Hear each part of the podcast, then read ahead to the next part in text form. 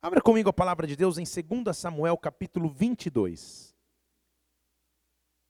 2 Samuel 22. Aleluia.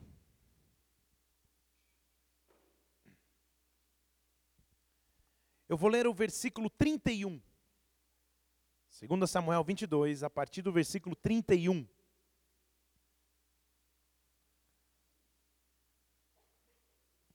A Bíblia está dizendo assim: Quanto a Deus, o seu caminho é perfeito, a palavra do Senhor é fiel, ele é o escudo de todos os que nele se refugiam. Deixa eu falar de novo: quanto a Deus, o seu caminho é perfeito. Eu esperava ouvir um amém até aí. Quanto a Deus, o seu caminho é perfeito. A palavra do Senhor é fiel, Ele é o escudo de todos que nele se refugiam. Pois quem é Deus senão o Senhor? Quem é rocha senão o nosso Deus? Deus é a minha grande fortaleza, Ele torna perfeito o meu caminho. Deus é a minha grande fortaleza que torna perfeito o meu caminho. Vamos orar. Pai, nós estamos aqui em tua presença, em tua casa.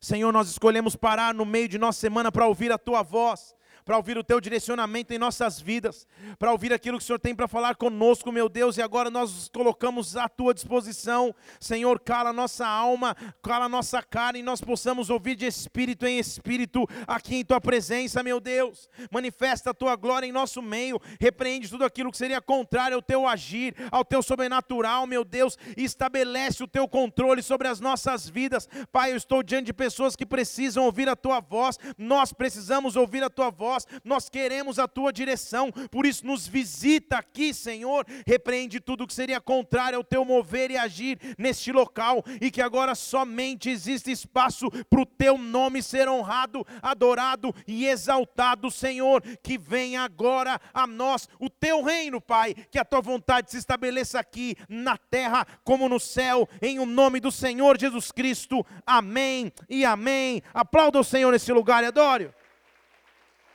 Aleluia! Esta geração, a geração dos nossos filhos, tem o privilégio de ser a geração do Waze. A geração que, rapidamente, ao necessitar descobrir um caminho, digita em cinco segundos esse caminho num telefone ou num, num, num tablet, e a rota rapidamente é traçada, mostrando inclusive qual o melhor trânsito, se há intercorrências no caminho, qual tempo vai demorar para chegar, qual é a melhor rota a ser percorrida. Esta geração não sabe o que é abrir o guia quatro rodas. Só dois, três riram, isso já revela a nossa idade. Para pesquisar o endereço.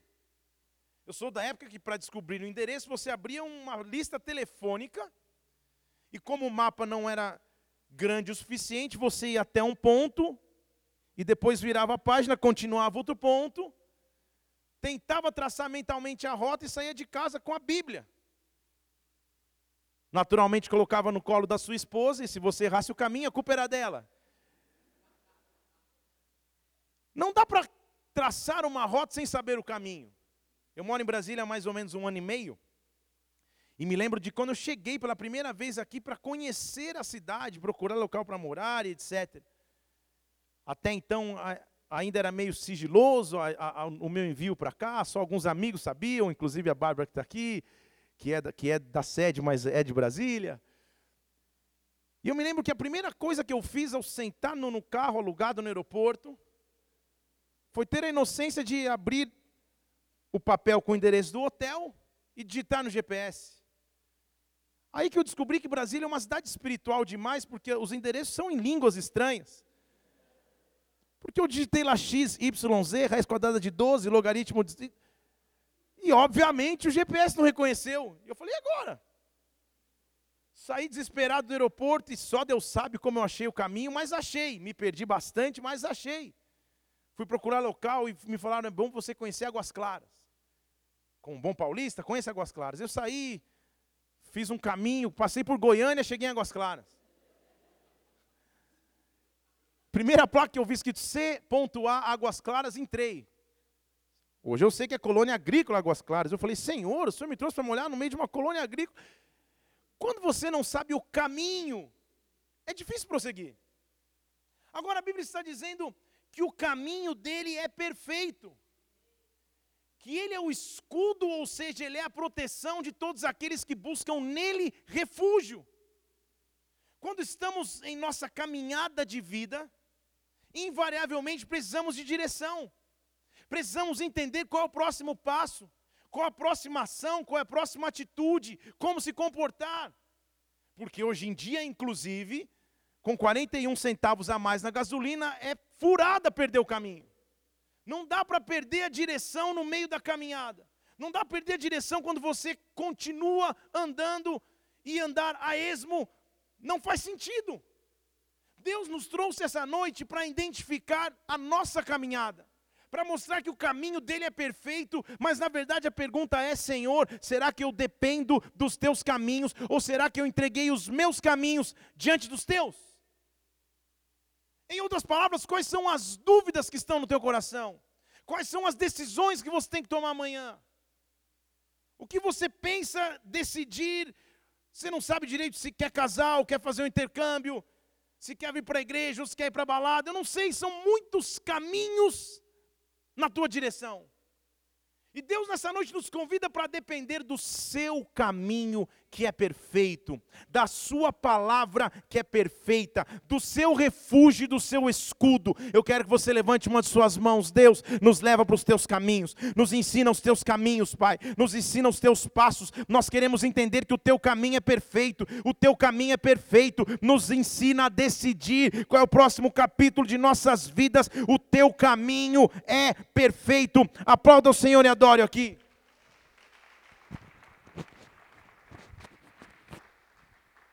Me ajuda a tirar isso. Tá bonito seu cabelo, hein, Marcos? Eu não tenho muita moral de falar de cabelo, mas tudo bem. Aleluia.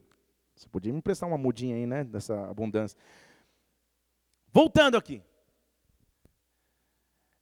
A palavra caminho em hebraico, nesse texto, é a palavra derek, que significa distância entre dois pontos numa jornada, hábitos, caráter moral, curso de vida. Então deixa eu falar de novo. A Bíblia está dizendo: o caminho de Deus é perfeito, o Derek de Deus é perfeito. A distância de Deus entre dois pontos é perfeito, ou seja, ele sabe fazer começar, ele sabe fazer terminar. Ele não te deixa perder no meio do caminho. Deus sabe exatamente como começa e Deus sabe exatamente como vai terminar. Você sem dúvida sabe como começou, mas de alguma forma no meio do caminho você precisa de direção no caminho. E o que Deus quer que nós entendamos é que o caminho dele é perfeito. Em outras palavras, ele está no controle absoluto de sua vida, ele está no controle absoluto de sua história. A caminhada dele é perfeita, a jornada dele é perfeita. O teu curso de vida será perfeito nas mãos de Deus. Escolha nessa noite um refúgio, escolha nessa noite um escudo, escolha nessa noite uma fortaleza. Senhor, torna perfeito o meu caminho. Isso é que me chamou a atenção nesse texto. Porque a gente leu lá no versículo 33, 2 Samuel 22. Olha que interessante. O Senhor torna perfeito o meu caminho.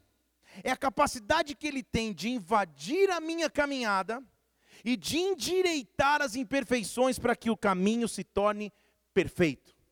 É a capacidade que ele tem de olhar se eu estou tomando decisões erradas ou caminhando de forma errada, na direção errada, e então ele torna o meu caminho perfeito. Em outras palavras, ele rasga o meu caminho e desenha o dele, porque o dele já é perfeito. Nessa noite, o que eu quero, o que você tem que desejar, é entregar a controle da tua caminhada nas mãos de Deus. Senhor, o destino da minha, da minha carreira profissional, meu Deus, meu destino ministerial, as decisões que eu vou fazer daqui para frente, que não sejam baseadas nas minhas emoções, que não sejam baseadas nos meus achismos, que não seja baseado naquilo que eu penso, mas que seja baseada no teu caminho. Meu Deus, nessa noite eu te dou autoridade. Torna o meu caminho perfeito, invade a minha caminhada e transforma o meu caminho em perfeito, em o nome do Senhor Jesus Cristo. Dê um glória a Deus aqui, aplaudam mais uma vez. Agora, Isso não é um conceito só do Antigo Testamento. Na verdade, eu quero que você pense numa cena. Jesus Cristo está num momento tenso com seus discípulos, depois de ter vivido inúmeras coisas, como ressuscitar mortos, como curar paralíticos, como abrir vista aos cegos, como inclusive curar a sogra de Pedro, muitos milagres. Ele está chegando num momento mais tenso, onde ele está falando: gente, não fiquem preocupados no coração de vocês. Eu vou para o Pai, mas eu vou preparar uma morada. Ou seja, em breve eu não vou estar com vocês. E todo mundo já fica meio tenso. Ele fala, como assim? Que história é essa? Ele não vai mais estar conosco? Ele está indo para o Pai preparar a morada? Os discípulos não estão entendendo. E se não bastasse entender nos primeiros versículos, Jesus aumenta o nível da interrogação. Porque versículo, eu estou falando de João capítulo 14, versículo 1, 2, 3.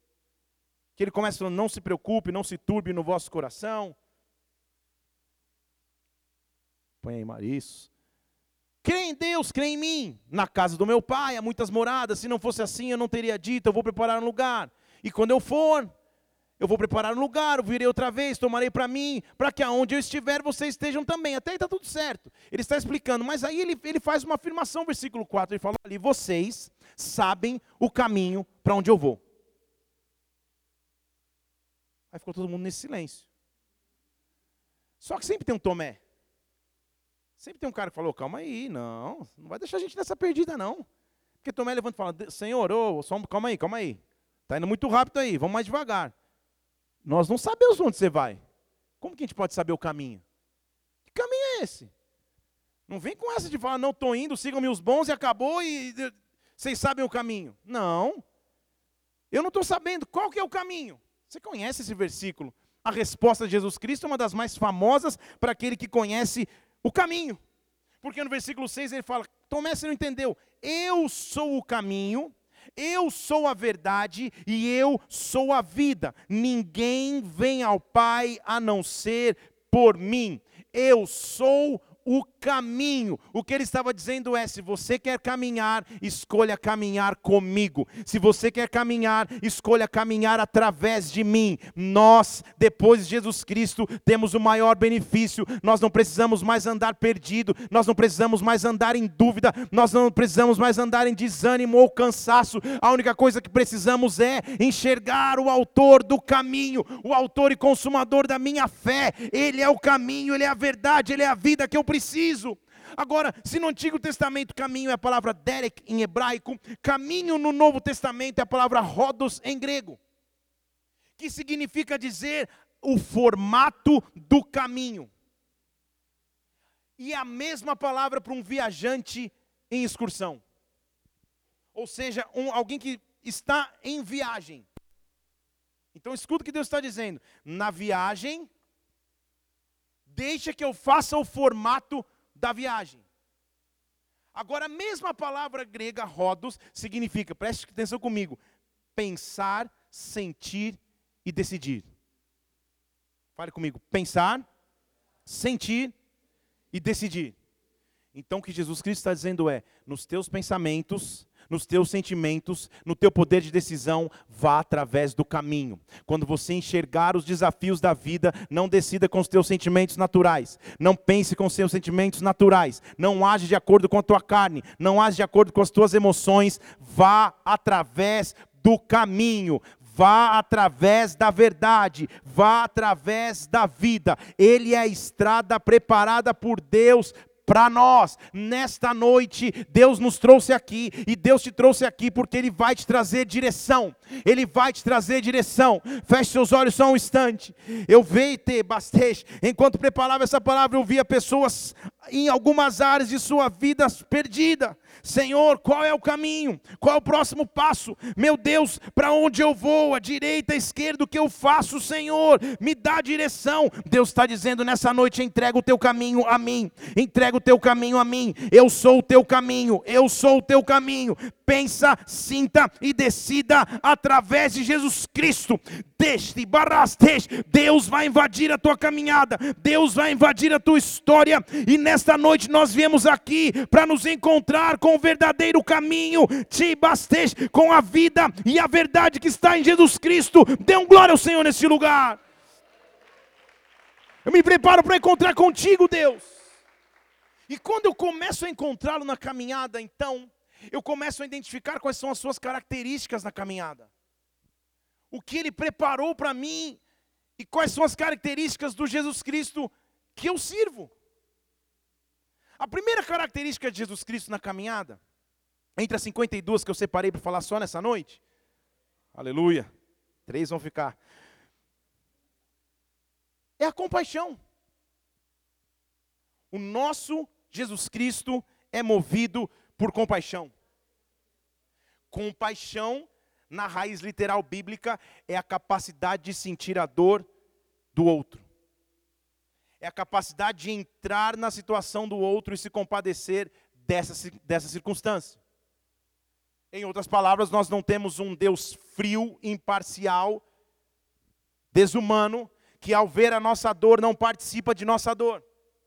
Pelo contrário, a característica primordial que eu descubro ao caminhar com Ele é que Ele entende as minhas dores, Ele entende as minhas dúvidas, Ele entende os meus anseios e Ele tem compaixão de mim. Então eu não tenho um Deus apenas que me conhece, eu tenho um Deus que se compadece, que entra na minha causa, que intervém na minha história por amor. Na verdade, foi isso que Deus fez ao enviar seu Filho Jesus Cristo. Ele teve compaixão de mim, de ti, da humanidade e enviou Jesus Cristo. Mas a compaixão não acabou aí. Todos os dias de nossas vidas, Ele tem compaixão de nós. Não por pena, mas por graça. Um favor que eu não mereceria, um favor que eu não poderia ter, mas Ele tem compaixão. Deixa eu te mostrar esse exemplo na Bíblia. Lucas capítulo 7. Abra lá comigo. Vamos dar um tempo para achar Lucas aí. Não é difícil, hein?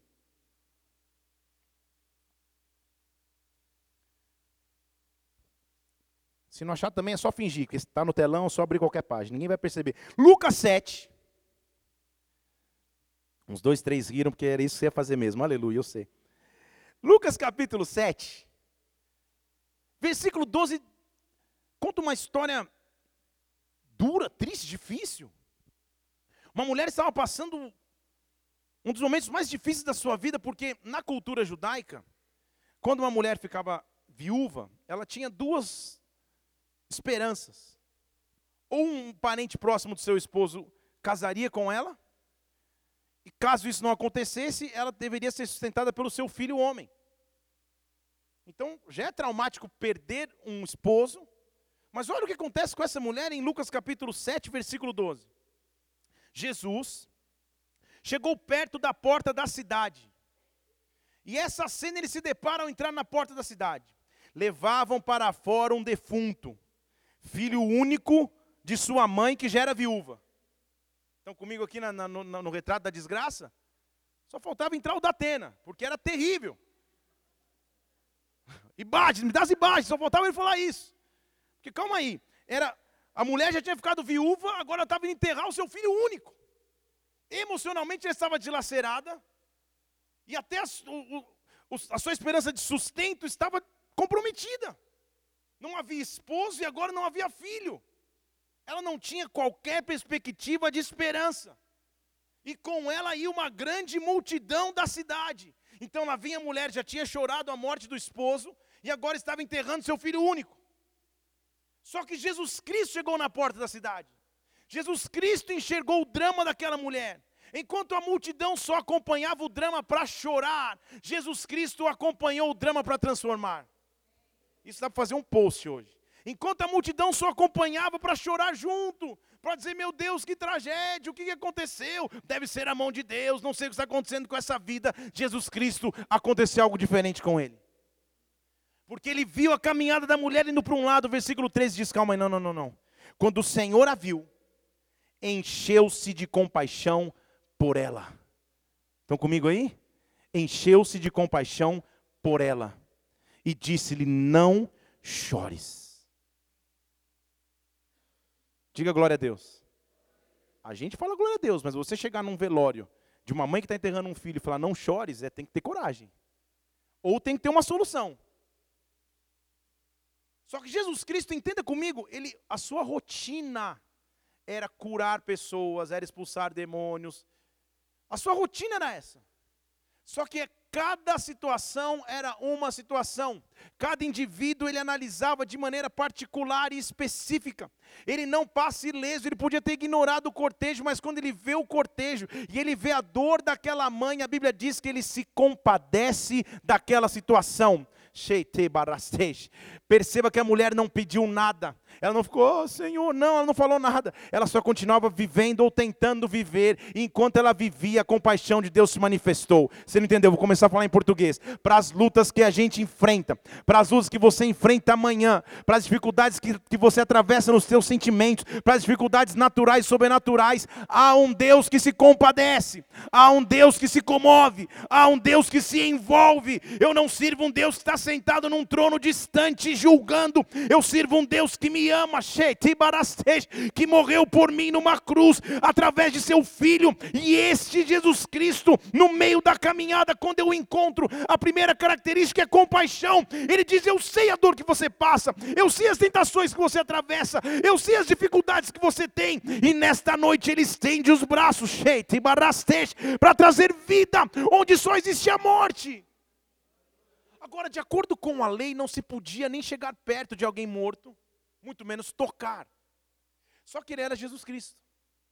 Então ele para o cortejo, a multidão está junta, a mulher viúva enterrando seu filho único agora, e ele fala: Não chora mais, não chora.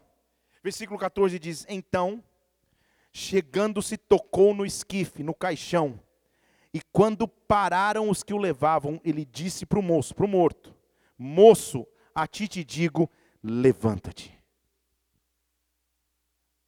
Para pensar? Meu irmão, só faça isso um dia se você tiver plena convicção que Deus pediu e se você correr muito bem, porque se não der certo, é a segunda opção. Porque você chegar num velório, tocar no caixão e falar, levanta-te, moço. Ou vai dar certo, ou vai ter que dar, dar bem certo. Só que ele era Jesus. E ali ele estava movido de compaixão. Ele estava olhando a história de vida daquela mulher e falou: essa história não vai terminar assim. Essa história não vai terminar em dor. Eu sou o único capaz de transformar. Levanta-te, moço, eu te digo. E a Bíblia diz no versículo 15: aquele que estivera morto sentou-se e começou a falar. Eu imagino a multidão, dá para fazer um filme. Sentou-se e começou a falar. Presta atenção. E Jesus o entregou à sua mãe. Deixa eu falar de novo. Jesus o entregou à sua mãe. Sabe o que isso significa na Bíblia? Poder de restituição do meu Senhor. Aquilo que eu estava perdendo, aquilo que eu havia perdido, para aquilo que eu estava indo enterrar. Quando eu o encontro no meio da caminhada, quando ele se move de compaixão pela minha vida, aquilo que estava perdido, ele pega com as suas mãos e me devolve. O poder de restituição de Jesus Cristo vai se manifestar sobre as nossas vidas. Tudo aquilo que Satanás achou que tinha levado levado, tudo aquilo que o inimigo achou que tinha roubado, o tempo que você achou que foi roubado, os recursos foram roubados, a esperança que foi roubada, entenda, há um Senhor que se move em compaixão, e agora abra os teus lábios, comece a falar com o teu Deus, Senhor, esta é minha causa, esta é minha causa, a esperança foi embora, a alegria está indo embora, a paz está indo embora, o direcionamento está indo embora, torna o meu caminho perfeito, se move de compaixão por mim, manifesta o teu poder de restituição sobre a minha vida agora. Eu oro para que o poder de restituição se manifeste sobre ti, em um nome do Senhor Jesus Cristo, em um nome do Senhor Jesus. Amém e amém. Aplauda o Senhor, adore. Oh. Agora, essa é só a primeira característica dele. Quando eu encontro na caminhada, eu vejo que ele é um Deus de compaixão. Não é só um Deus de julgamento, ele é de compaixão. Agora, quando eu começo a caminhar com Ele, eu descubro uma segunda faceta de Jesus Cristo, que é maravilhosa. Jesus Cristo não tem dia de mau humor. Glória a Deus, só você sabe os dias de TPM. Atenção, pé ministração do pastor, estou dizendo.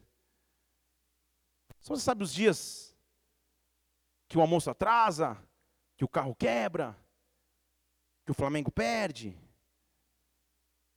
um disse amém, aleluia. Que o São Paulo fica na zona de rebaixamento? Meu Deus, que, que prova é essa? Só você sabe os dias de mau humor. Dias que você não quer muito contato com ninguém, responde de maneira mais ríspida, mau humor. Todo ser humano carnal e natural passa por isso. Só que Jesus Cristo é diferente, ele não tem dia de mau humor. Ele sempre está disposto a ir além. Na caminhada ele sempre está disposto a ir além. O que eu estou querendo dizer aqui é que ele nunca vai se cansar de você. Ele nunca vai se cansar do seu clamor. Ele nunca vai se cansar da tua fé. Ele nunca vai se cansar quando, quando ele enxerga alguém que tem esperança nele. Deixa eu te mostrar isso na Bíblia, Marcos capítulo 6.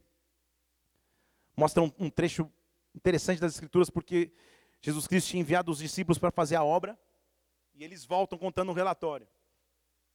E era um dia cheio.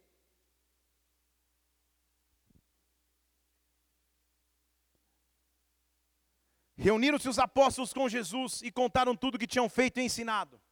Jesus foi demais, a gente foi. Marcos capítulo 6, versículo 30. Senhor, a gente fez isso, fez aquilo, foi demais. Começaram a contar tudo, Jesus falou: tá bom, ótimo, já contaram, agora vem cá. Versículo 31. Venham aqui à parte, vamos para um lugar deserto, vamos descansar um pouco. Descansam vocês um pouco, olha só, porque os que eram muitos os que vinham e iam, de modo que não tinham tempo nem para comer. Jesus era, era ocupado no ministério dele ou não? Eram muitos os que iam e vinham, de modo que não tinha tempo nem para comer. Tipo agenda cheia, dia pesado, onde você se reúne, como eu hoje, reúne com o cara da, da obra, não sei o quê. Eu falo, Jesus, me dá uma Bíblia, e o cara, e o cara vem com martelo, vem com não sei o quê. Dia cheio, você sabe, todo mundo já teve dias assim. E aquele dia era um dia específico assim, poxa, não tinha tempo nem para comer. De tanta multidão, vamos tentar ir para um lugar deserto descansar. O versículo 32 diz que eles se retiraram, foram no barco para um lugar à parte, deserto. Só que presta atenção, versículo 33. Muitos, porém, os viram partir e os reconheceram. Ah, Jesus! E para lá correram a pé de todas as cidades e chegaram primeiro que eles. Estão comigo não? Jesus cansado, não tinha nem tempo de comer. Pô, gente, vamos entrar no barquinho aqui. Vamos para outro lado que é sossegado, é tranquilo.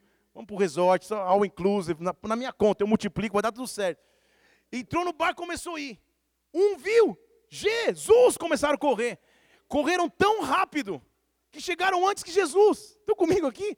Quando Jesus chega, ele tinha todo, todo motivo humano e carnal para dizer: gente, chega, não dá. Nem almocei, nem comi. Não está dando tempo de mais nada, mas quando Jesus chegou, versículo 34, ao desembarcar, viu uma grande multidão e se compadeceu deles. Porque eram como ovelhas que não têm pastor, e começou a ensinar-lhe muitas coisas, e acabou almoço, acabou descanso, acabou comida. Eu tenho Jesus Cristo que não se move de maneira natural que quando Ele me olha como uma ovelha sem pastor, como alguém que está perdido, sem direção, caminhando ao léu, falando, Senhor, para onde eu vou, o que, que eu faço? Ele intervém na minha história, Ele nunca está cansado, é por isso que a Bíblia diz que o guarda de Israel não dorme, o guarda de Israel não dorme. Há pessoas que falam assim: ah, não, mas eu não vou incomodar o Senhor com essa oração, tem tanta dificuldade lá não sei aonde, lá não sei o que lá, Deus deve estar ocupado demais para mim. Mentira! Ele é um Deus de compaixão e o teu menor pedido, por menor que seja, é grande para Deus, porque Ele pode resolver e pode fazer. Eu sirvo um Deus que intercede por mim, que julga as minhas causas, que se compadece de mim, que vê o meu clamor, que vê quando eu estou perdido. Eu sirvo um Deus que verdadeiramente é pai, um pai que cuida e não abandona os seus filhos. E é nesse pai que eu confio. Deus está te chamando para encontrar com Ele de novo. Deixa eu falar de novo. Deus está te chamando para encontrar com Ele de novo. Para no meio da tua caminhada falar: calma aí, o caminho não é meu. Deus torna perfeito o meu caminho. Invade o meu caminho. Invade a minha caminhada. Invade a minha história. Porque eu quero me encontrar contigo. Eu quero me encontrar contigo. Eu quero me encontrar contigo. Eu quero descobrir que o Senhor é um Deus de compaixão. Eu quero descobrir que tu és um Deus que nenhum dia o Senhor está cansado. Pelo contrário, o Senhor está sempre pronto para agir em minha vida. Eu preciso e vou ter um encontro individual contigo. Sabe aquela pessoa ocupadíssima?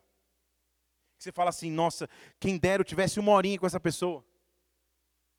Sabe quando você em fé, lá em fevereiro, agenda um aconselhamento com o pastor e ainda está chegando setembro, você fala, Senhor, o que, aconteceu? Lembra-te de mim. Imagina que é ter uma hora com alguém que você fala, poxa, essa pessoa pode transformar minha história. Esses conselhos, as palavras de sabedoria e de direção. Jesus está te chamando para passar tempo com Ele. Jesus está te oferecendo um momento íntimo com Ele. Jesus está te oferecendo um tempo onde Ele vai visitar a tua vida. A palavra dele diz em Jeremias 29: Buscar-me-eis e me achareis, quando me buscardes de todo o vosso coração, eu serei achado de vós, diz o Senhor. É a Bíblia que está dizendo, não sou eu. Busque ao Senhor, busque ao Senhor. Nessa noite eles eu sinto ele convidando a igreja para um tempo de intimidade, para no meio da caminhada encontrá-lo. Quando você buscar, ele vai se manifestar. Quando você buscar, a glória de Deus vai se revelar. E tudo aquilo que te afastava da presença de Deus, eu repreendo nesta noite. Quando eu encontro Jesus Cristo, individualmente, face a face. Eu começo a receber dele as características da caminhada com ele. E a primeira característica é direção. Ele vai me dizer para onde eu vou, o que eu tenho que fazer, onde eu tenho que investir, onde eu não tenho que investir. Eu vou começar a sonhar, eu vou começar a ler a palavra, eu vou começar a buscar a Deus, Ele vai se revelar a mim. Mas para isso é preciso intimidade. Deixa eu falar de novo, para isso é preciso intimidade. Só é possível descobrir segredos quando se tem intimidade. Você não se descobre. Dificilmente chegaria para você e falar, me fala aí quanto tem na tua conta bancária, e você fala, esse pastor ficou louco. Mas quem tem intimidade contigo, assim espero. Se tua esposa perguntar, você vai falar real. Assim espero. Porque você tem intimidade. Com quem você tem intimidade, você compartilha segredos. E ele está esperando para te contar segredos. Deixa eu falar de novo, ele está esperando para te contar segredos para direcionar a tua vida, para te dar visões, sonhos, revelações, para que você escute da parte de Deus, mas em intimidade. Não como aqueles cristãos lá da China que buscam a palavra como um lenho horóscopo. Já viu como é? Abre amanhã de manhã e fala qual que é a sorte de hoje. Oh Deus, fala comigo. Não lê a Bíblia faz seis meses, mas está precisando de uma resposta, vai abrir hoje. Lá na China acontece muito aí, abre. Arrependei-vos, raça de oh Deus. Fica buscando, zapeando na Bíblia, Senhor. Eu vou abrir só hoje, eu jogo para cima quando ela cair. Deus, se eu encostar no semáforo e der verde, é de Deus. Eu vou colocar o cestinho de lixo lá no canto. Se eu acertar, ela é de Deus para mim. Se eu errar, desisto. Aí você joga e erra. Oh Deus, melhor de três. Fica, não é assim que se escuta a Deus. Estão comigo? Se escuta a Deus em intimidade. Se escuta a Deus à medida que se honra a presença de Deus. E onde ele vê que é honrado, ele se manifesta de forma sobrenatural. O que eu estou dizendo aqui é da maneira que Deus fala comigo, Deus pode falar contigo. Eu não sou especial, diferente de você, porque Deus não faz exceção de pessoas. Todo aquele que buscar, todo aquele que buscar, todo aquele que buscar, todo aquele que buscar o encontrará. Deus te convida nessa noite para receber direção. A direção que você precisa está na glória e na presença de Deus. A direção que você precisa está no encontro pessoal, na caminhada pessoal com Deus, Ele vai se manifestar sobre a tua vida. Eu estou vendo Deus se levantando nas madrugadas, Deus falando contigo no dia a dia, no trânsito, no trabalho, Deus começando a te trazer direção sobrenatural, porque Ele vai te visitar em um nome de Jesus Cristo. Se prepare para uma visitação extrema, se prepare para uma fase onde Ele vai tornar perfeito o teu caminho. Dê um glória ao Senhor e aplaudo aqui, adoro. Oh! Eu encontro na caminhada. Ele começa a me trazer direção. Ele começa a me mostrar o que, que eu tenho que fazer. Aquilo que eu não enxergava, eu passo a enxergar, porque Ele assume o controle da minha vida. Ele está tornando perfeito o meu caminho. Ele está tornando perfeito o meu caminho. Deus está aqui tornando perfeito o teu caminho. Só há um caminho para receber a voz de Deus, e o caminho é pagar o preço de gastar tempo em Sua presença. É ter alegria de gastar tempo em Sua presença. É ter alegria de gastar tempo em Sua casa. É ter alegria de abrir a palavra e ler a palavra. Deus chama uma geração que quer, entende esse nível de compromisso com Ele. Porque aí, você, aí o Wi-Fi fica forte. Aí o sinal fica forte. E aí você começa a ouvir de Deus. E aí, porque a Bíblia diz que a porção que Ele nos dá, ela é sacudida, ela é recalcada, sacudida e transbordante, não é isso? que a Bíblia quer dizer com isso? Já provou pensar, abrindo um parênteses aqui? Recalcado é quando você tenta apertar para caber mais. Sabe quando você assistia lá no, no Viva a Noite, quantos japoneses cabem no Fusca? Você lembra disso aí? Não. Se apertar, meu Deus, hoje eu estou velho. Aperta, aperta, aperta, tenta caber, isso é recalcar. Aí não está dando mais, eu vou sacudir para tentar. Mas tem uma hora que não dá mais, nem para recalcar, nem para sacudir. Passa a ser transbordante. E quando eu começo a buscar a Deus mais, mais e mais, eu passo na fase onde estou tentando recalcar, conter em mim, estou sacudindo, não dá mais, mas agora começou a transbordar. Quem entra no caminho começa a transbordar. Aqui eu estou dizendo, você senta na, no, no, na, na poltrona 4C do avião. Na 4B senta uma mulher do lado, Deus fala. Ó, Vou restaurar o casamento. Você fala, o meu? Não, o dela. Pode puxar assunto que, que, que vai vir. Aí começa. Tudo bem? Então, ah, pá, ah, tá. Daqui a pouco, ah! porque começou a sacudir e a transbordar. Estão comigo? Aí você entra na Uber, a Mari vive isso comigo direto. Você olha no, no, no, no, espelhinho lá, você já vê o olho do cara e fala, ah. Aí Deus já fala, ó, vou transbordar. Você fala, estou vendo uma velhinha. Na hora você fala uma senhora, né? Para ser mais. Estou vendo uma senhora ajoelhada lá de uma cama, orando por você. Quem é? Minha tia! Falei, não desvia o caminho, vai cobrar mais o Uber. Não vamos misturar as coisas. Deus tem uma obra na sua vida, Deus tem um projeto. Começa a transbordar. Estão comigo ou não? O difícil é que nós queremos viver só do transbordar de receber o transbordar. Deixa eu ir num lugar que vai ser sobrenatural, vão revelar tudo para mim, vão falar tudo para minha vida, mas calma. Eu posso ser o agente que faz as coisas transbordarem. Eu posso ser aquele que tem direção não só para a minha vida, mas eu começo a trazer direção para outras pessoas. Eu começo a olhar para os meus familiares, eu tenho oração para oferecer. Eu começo a olhar para os meus amigos, eu tenho fé para transbordar. Deus chama uma geração que que não vive na caminhada só de maneira egoísta, querendo receber, mas na verdade eu vivo para entregar. Meu Deus, barastej, nos visita e torna perfeito o nosso caminho, que no meu ambiente de trabalho eu transborde, que no meu meu bastante, que no meu ambiente de estudos eu transborde, que onde eu pisar, eu transborde da tua glória, eu transborde de sua presença, eu transborde do teu sobrenatural. Dê um brado de vitória e aplaudo aqui mais uma vez e adoro. Oh, rebaraste, te cababastej. Jesus vivia isso.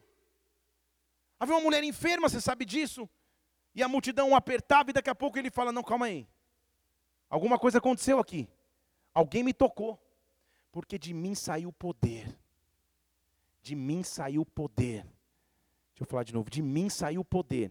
E se Jesus Cristo é o poder, e ele diz na Bíblia que nós faríamos obras iguais ou maiores ainda, há poder que pode ser manifesto através da sua vida através dos teus lábios, através do teu, da tua imposição de mão, através da tua oração em fé. Quando eu encontrei a caminhada e eu estou cheio na caminhada, chegou o tempo do transbordar. Chegou o tempo do transbordar. Chegou o tempo do, do transbordar. Bola de neve Brasília nessa região, estou dizendo, chegou o tempo do transbordar. Sobre a nossa igreja chegou o tempo do transbordar. Deus tem visto o preço da entrega, da busca, da dedicação, do jejum, da oração, do trabalho e chegou o tempo do transbordar. Chegou o tempo do transbordar. Cheio transborda nas ruas, transborda nas esquinas, transborda nas famílias, transborda, transborda. Deus vai dar porção a você para que você transborde aonde você estiver. Poder de Deus virá em ti e através de ti, em o nome do Senhor Jesus Cristo, Ele está tornando perfeito o meu caminho. Isso é que é tornar perfeito o meu caminho. É me levar a um ponto que agora eu começo a transbordar. Quando ele encontra os discípulos na caminhada, os discípulos o viram fazer os milagres, assim como o viram morrer. E depois que ele se entrega e morre, versículo 9 de Marcos 16, põe na tela, por favor, Mário.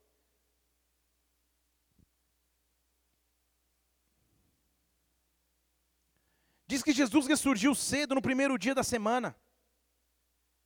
E apareceu primeiramente a Maria Madalena mulher da qual ele tinha expulsado sete demônios. Estão lendo ali comigo?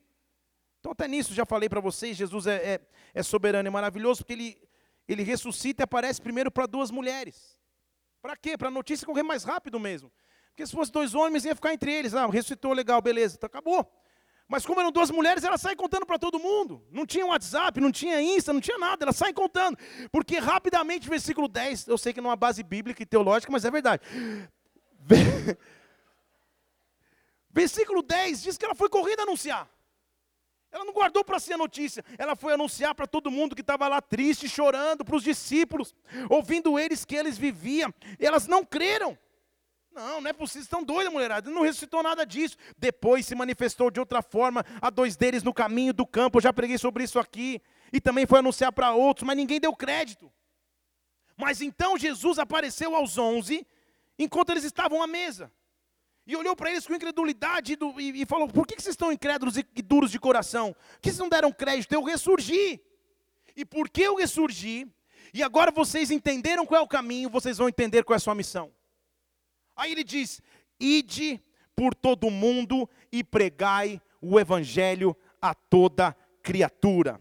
Ide por todo mundo e pregai o evangelho a toda criatura. Aí está a receita. Quando eu, quando você, servos de Deus, estamos perdidos na caminhada, eu tenho que contar a receita. Sabe o que eu faço?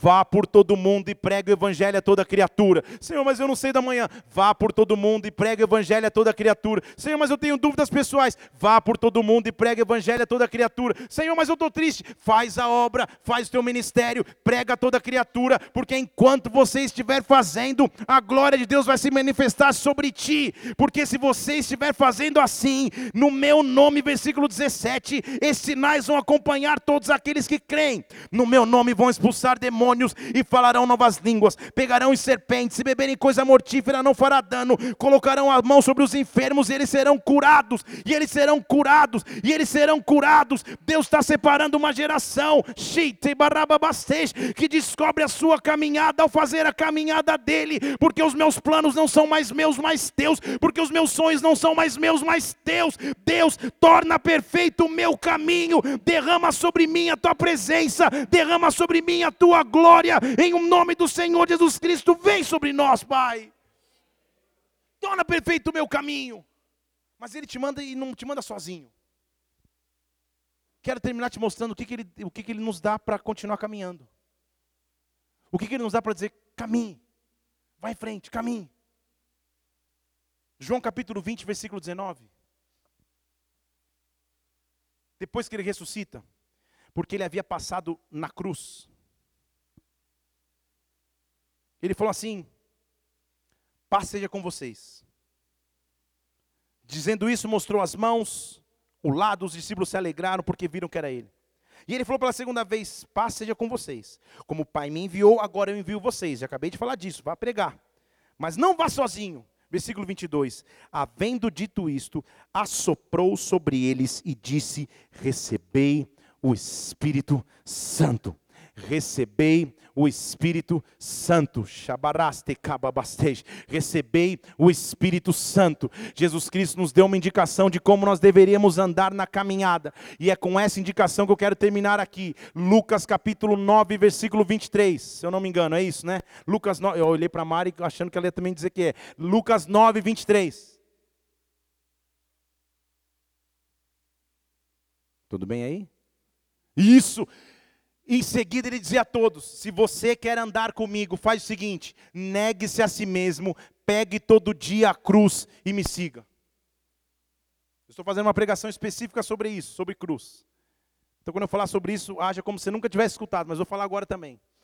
Ele diz assim: se você quer me seguir, se negue em primeiro lugar, pegue a cruz e me siga. E muitas vezes nós lemos esse texto e falamos: nossa, cruz é peso, cruz é dificuldade. Aí você pensa na tua sogra, na tua mãe, teu chefe, ou oh, essa é minha cruz. Não é isso que ele está dizendo.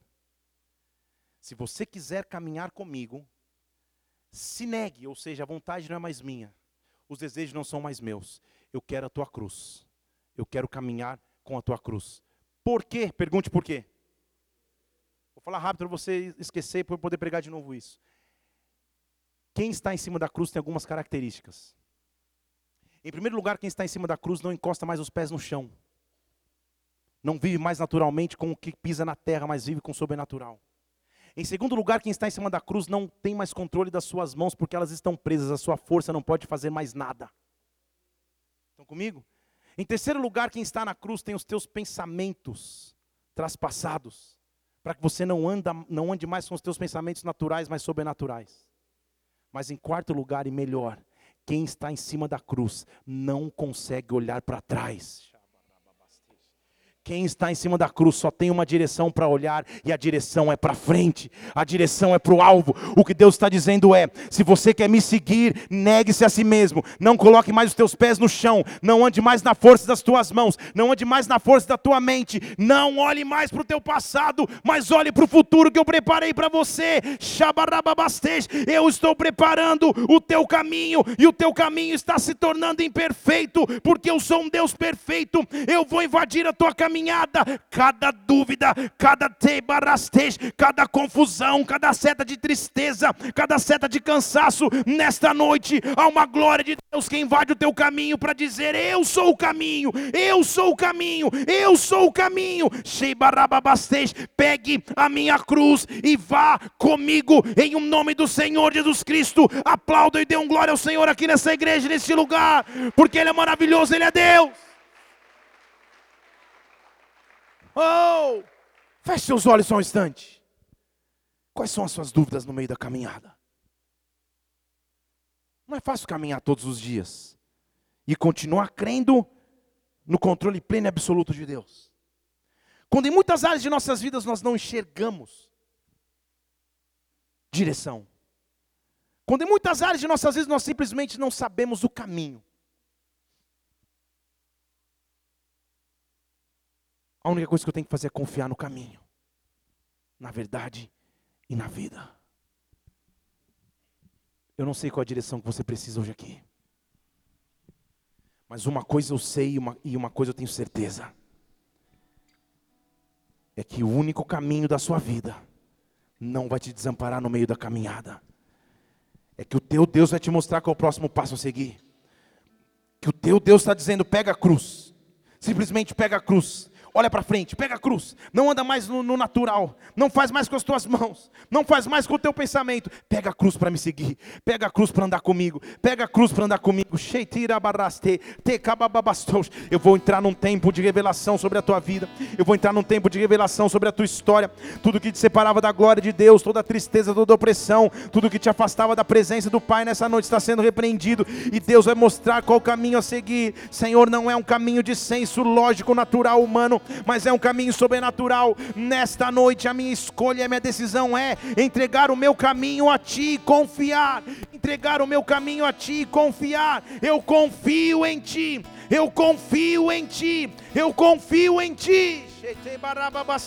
Se essa é a tua decisão nessa noite, eu quero que você fique em pé no teu lugar. Nós vamos adorar a Deus. Nós vamos adorar a Deus, porque o caminho dele é perfeito a palavra do Senhor é poder, Ele é o refúgio naqueles que nele confiam. Confie em Deus, confie em Deus, confie em Deus. Nós vamos adorá-lo agora, nós vamos adorá-lo agora. Oh!